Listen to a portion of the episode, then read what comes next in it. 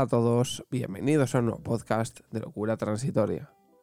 Bien, en el podcast de hoy, como no podía ser de otra forma y habiéndose celebrado en el día de ayer el Festival de Eurovisión, pues voy a daros mis impresiones sobre lo que fue el festival, voy a analizar una serie de puntos que, bueno, pues simplemente viendo las redes sociales, viendo el tema de los memes, lo que ha opinado la gente, pues eh, conclusiones que he sacado yo y, eh, bueno, pues mi opinión sobre lo que fue la actuación y, y el festival en sí. Bien, decir en primer lugar, obviamente, ya el spoiler final, ¿no? Que ganó Ucrania. Eh, ganó Ucrania. Eh, se puede decir eh, sin miedo a equivocarse que ganó por el tema literalmente de la guerra, de la invasión esta que, está sufriendo por parte de Rusia.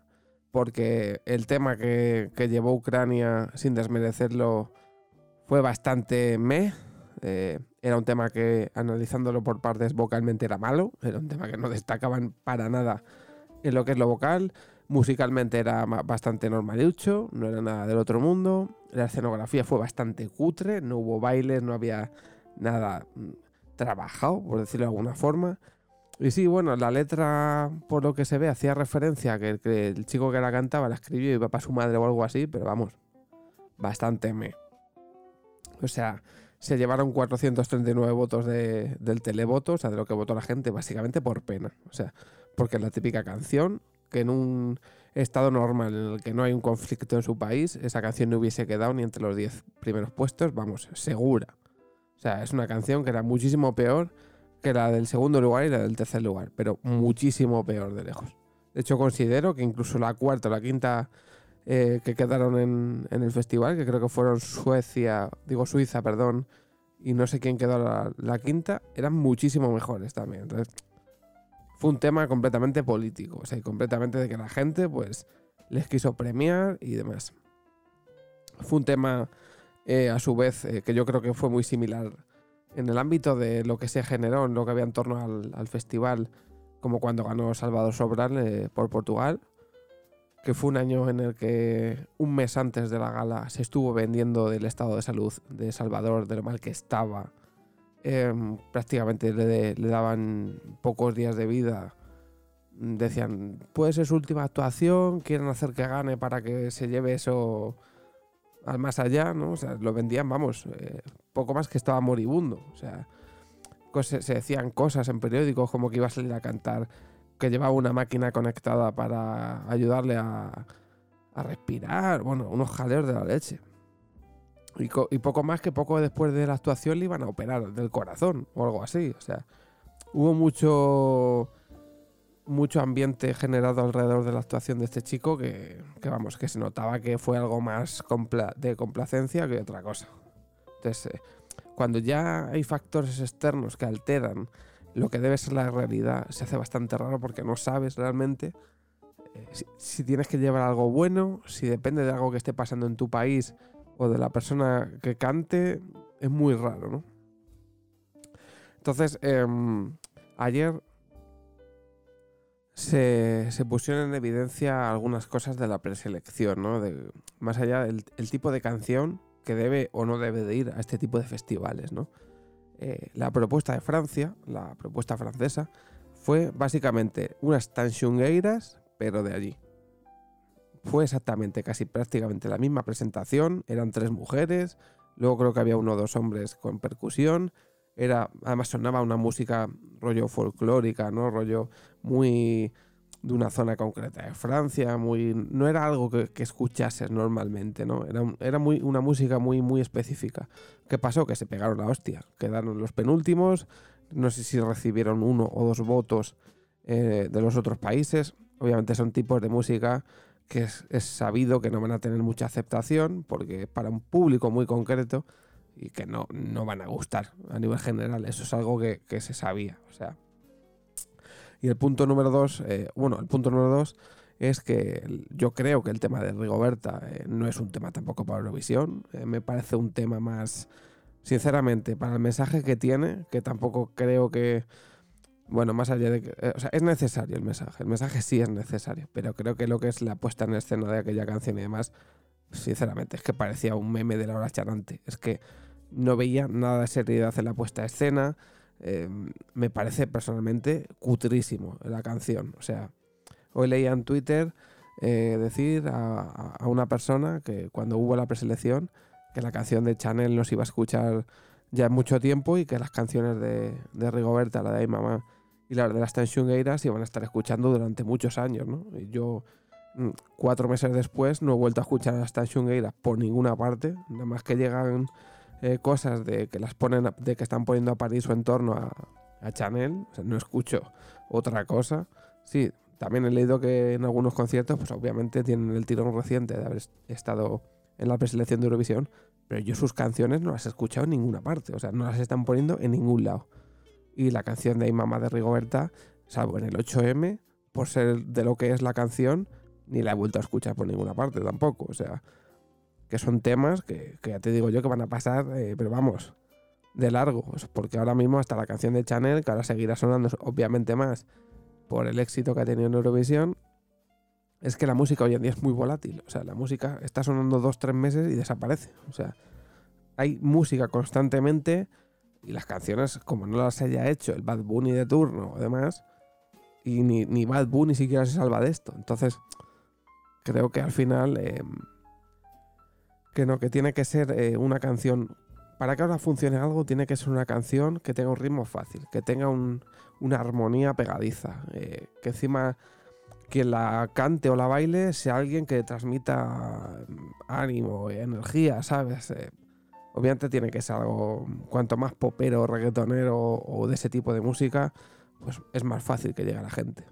Es obvio, ¿no? Por algo, las dos canciones que estaban por debajo de, de Ucrania eran la de Reino Unido, que básicamente la cantaba un chico que es influencer y que tiene más de 10 millones de seguidores en TikTok. O sea, no, no era casualidad que ese chico estuviera ahí. Canta muy bien, obviamente, pero eh, pues eso. Y la tercera fue la de Slow Mo de Chanel, que es una canción, pues típica canción que te canta Jennifer López, ¿no? De ese estilo de música. Entonces, es normal. Es que es normal. Es que la, la, la música que consume hoy en día la gente, la mayoría de la gente. Porque luego hay gente que no consume ese tipo de música, obviamente. Porque al final, para gustos culos, ¿no? Yo, por ejemplo, no es el tipo de música que suelo escuchar, pero es obvio que si vas a salir de fiesta una noche o o en cualquier sitio, es el tipo de música que te van a poner, porque es la música que está más estandarizada. Luego, bueno, la actuación de Chanel eh, vocalmente brilló, o sea, creo que ningún error, o sea, fue, vamos, eh, espectacular todo lo que giró en torno a la, Yo lo dije, lo dije en la preselección, que era la actuación más completa en todos los niveles. Vocalmente es una tía que canta muy bien, que encima se mueve, porque bailan todo el cuerpo de baile, de la hostia y sin perder el tono de la, canción y soltando unos agudos casi al final de la canción de la hostia. La escenografía fue brutal. Todo el movimiento de luces, del juego de luces, el... todo brutal, muy bien hecho. Y la letra, es que la letra la valoro porque la gente le da importancia a la letra, como si fuese importante. Que veo que la gente que critica Chanel dice, es que a mí no me representa. Perdone, perdóneme usted que de 47 millones de habitantes de España no le represente a usted una canción, ¿vale? Perdone, vamos a llevar una que sí que le represente, ¿no? Luego esa misma persona se pone a escuchar eh, canciones de Bad Bunny por la noche que dicen teta, culo, chocho, o sea, es ese tipo de gente que como no le gusta lo que va, dice que la letra no le representa, pero luego se va de fiesta, le ponen a Anuel, le ponen a Bad Bunny, le ponen a Raúl Alejandro y vamos, perrea hasta el suelo, ¿sabes? Ese, ese tipo de gente. Por favor, ¿eh? Que esto no va de que te represente la letra de una canción o no. O sea, no va así. Y, lo que digo, ¿no? Que al final eh, creo que el tipo de canción, o lo más generalizado, eh, que mejor puede llegar a funcionar es el tipo de canción que de este año. Obviamente nadie esperábamos el resultado de ayer, nadie. Em, porque últimamente, en los últimos años, nos hemos estado comiendo mojones. Entonces, al final, eh, nadie esperaba esto, ¿no? Entonces, em, opinión sobre el tipo de canción que se puede llevar, pues que yo creo que a la gente no le importa absolutamente nada el mensaje de la canción. Eh, como muestra muchas canciones que han triunfado sin tener siquiera letra o con una letra que nadie conoce. Eh, puedo poner ejemplos en España, eh, y además voy a poner el ejemplo de, una, de dos canciones muy territoriales, ¿vale? Hay un artista que se llama Evia, que tiene una canción que se llama Busindre Real, que es un chico que eh, esa canción no cantan. O sea, tiene creo que solo un, un speech de una cantaora o, o, como se diga, la gente está que canta en, esas zonas, creo que es Asturias. Um, o Galicia, ¿no? Porque el, um, el, el chico este, Evia, um, fue el creador de Él toca la gaita y fue el que desarrolló una gaita electrónica, ¿no? Entonces, esta canción que digo yo que se llama Busindrel simplemente tiene como un speech eh, muy breve de una mujer que, que, canta por esas tierras de de donde es él. Pero ya, es una canción que prácticamente el 90% de la canción es solo música. Esa canción se hizo viral. El tío salía de los 40, salían, me acuerdo, música así, un programa que había en la época aquí en España. O sea, salían la hostia de sitios. Luego otro de aquella zona que es Carlos Núñez, el, Valle de Arán se llamaba la canción, creo, o el Pozo de Arán cantaba una mujer que cantaba muy bien. Al final era una canción muy popera, muy de estilo pop, que también llegó a sonar en la televisión. Son casos muy concretos y de canciones en los que o no importa la letra o la música es muy popera. Si tú llevas algo como las Tachungueiras, es que no, no, es que es muy, para gente muy concreta y muy específica.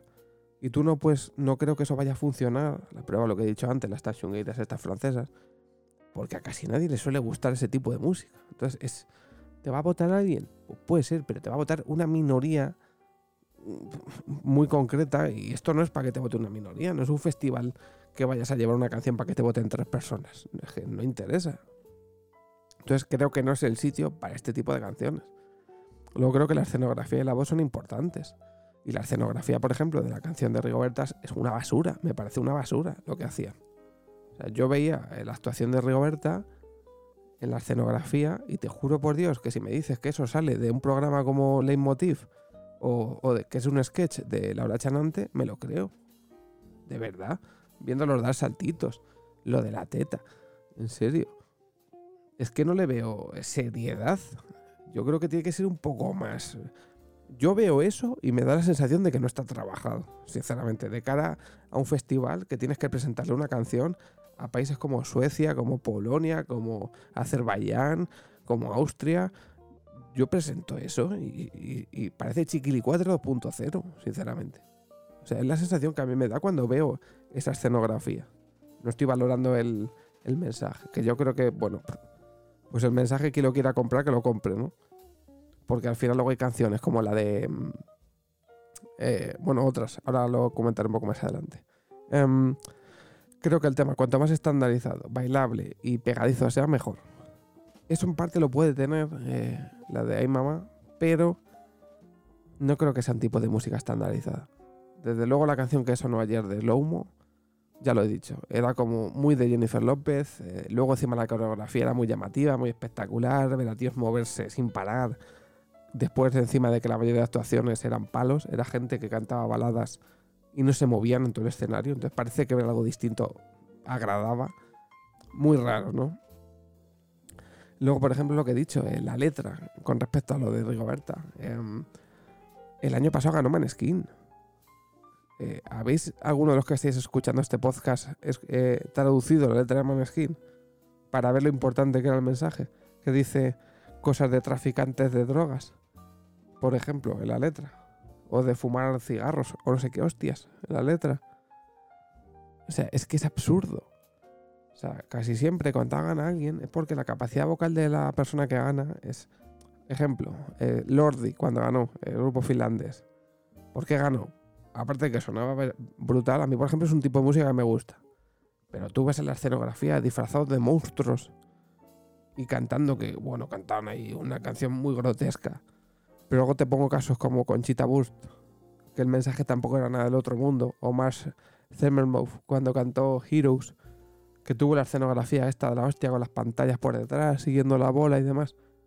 El mensaje, tú sabes qué mensaje tenía eso. Si nadie se preocupó de saber qué mensaje tenía la canción. Cuando ganó en 2017 Neta, la chica está de Israel, la canción era una canción contra el bullying. Nadie sabía que era una canción contra el bullying hasta que no ganó y lo dijeron. Nadie. Simplemente veían a una chica divertida eh, haciendo ruidos de animales mientras cantaba y, a la gente le gustaba y la canción era la típica canción eh, de pop que se te pegaba y que gustaba porque era como repetir lo mismo constantemente. Entonces, a la gente el mensaje le da igual, le da igual. O sea, la gente quiere algo bailable, algo eh, que sea pegadizo y que quien lo canta lo cante bien. Entonces, al final yo creo que es lo que triunfa y es lo más llevar algo más estandarizado. Si tú llevas algo como las Tanshungueiras, sabes que no te vas a comer una mierda. Y no por ellas, sino porque la música que hacen es para un público muy específico. Y eso, pues no va a llegar. Porque al final tú tienes que ir a un sitio donde le tienes que llegar a un tío de, Londres, le tienes que llegar a un tío de Polonia, a un rumano. O sea, es que es eso. Las cosas como son. O sea, puedes llevarlo, sí. La gente quería que fuese yo el primero, sí, pero yo dije que para ganar en España eh, la gente votó a Tansungueiras, pero lo más lógico para un festival eh, europeo no era llevar a las Tansungueiras. Porque yo lo siento mucho, pero el tipo de música que hacen no va a llegar. Y es lo que hay. Y cuando ellas se dedican a hacer esa música lo saben. O sea, es lo que hay.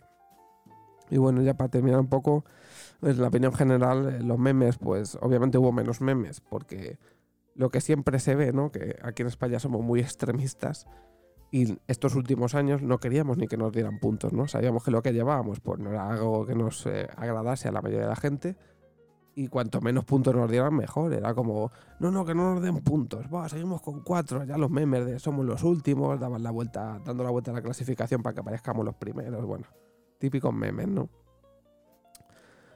En críticas generales hubo, eh, pues lo típico, ¿no? Gente que ya puso tongo, porque obviamente ganaron los de Ucrania por, pena, o sea, porque se les quiso hacer un favor para que todo, todo, esta, todo este conflicto que tienen tan desagradable y que ojalá termine cuanto antes pues se llevasen una alegría, ¿no? Dentro de todo lo malo, si es que esto les puede alegrar.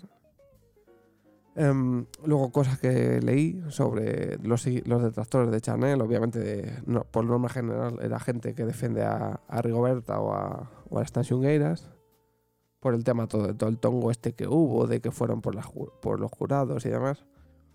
Al final creo que eso ha demostrado que les ha quitado la razón en cuanto a la candidatura, porque era la mejor candidatura que podía ir. Aunque obviamente hay que arreglar eso del Benidorm Fest porque si tiene que ir quien vote el público, tiene que ir quien vote el público. Aunque sea contradictorio de cara a, lo que a los intereses del país. Pero si tú haces un festival para preseleccionar a quien tiene que ir, que vaya quien seleccione a la gente. Si luego la cagan, ha sido la gente la que ha votado a esa persona. Y punto. No puedes hacer estas... Mm, apaños de dejar que vote la gente y que luego de repente vaya quien quiera un jurado. Entonces, para eso no hagas una preselección. O que solo vote el jurado y ya está. ¿Sabes? Tampoco. Pero eso sí que es un poco calamidad, bajo mi punto de vista. Y luego, bueno, un poco lo que opinaba la gente. ayer viendo el directo de, de Ibai, que lo comentó con Edurne, eh, me acuerdo que Ibai dijo literalmente que sabía que era por un tema político por lo que había ganado Ucrania, y Edurne decía, no, no, que no puede ser por política, no, que va, o sea, no se ha notado, ¿sabes? Eh, típica gente que decía que, que a ellos no les representaba la canción de, de Chanel, lo que he dicho. Y bueno, ya para terminar, em, que lo bonito del día de ayer es que la gente pues se, se reunió frente al televisor y como que volvió a ser feliz por un festival o por un acto donde se unió toda la gente, porque al final vieron la posibilidad real de que pudiese ganar España y, eso a la gente le gustó. Em, y nada, eso, mejorar la preselección, que si van a dejar que la gente vote, pues que, y que el peso lo va a tener la gente, que vaya quien quiera la gente. Y si no, que no dejen votar. Y que en definitiva yo, por ejemplo, me alegro por Chanel, por todo su cuerpo de baile. Lo hicieron muy bien y merecieron ganar, literalmente porque al final yo hacía años, y mira que lo he visto todos los años, es decir, que principalmente por los memes en los últimos años, que em, hacía años, de verdad, que no veía una actuación de España así en Eurovisión. Yo creo que desde que fueron en Rosa, Bisbal y compañía, porque Operación Triunfo lo seguimos mucha gente, no se veía algo similar. De verdad. A lo mejor con Chiquili 4 porque sabíamos que mandábamos lo que mandábamos y nos hacía gracia ver eso allí pero hacía años que no se veía algo así. Entonces, a ver si puede ser que de cara a próximas ediciones, pues se genere esa, esas ganas, ¿no? De ver a tu candidato o candidata eh, representándote allí en Eurovisión. Así que nada, nos vemos en el próximo podcast. Chao.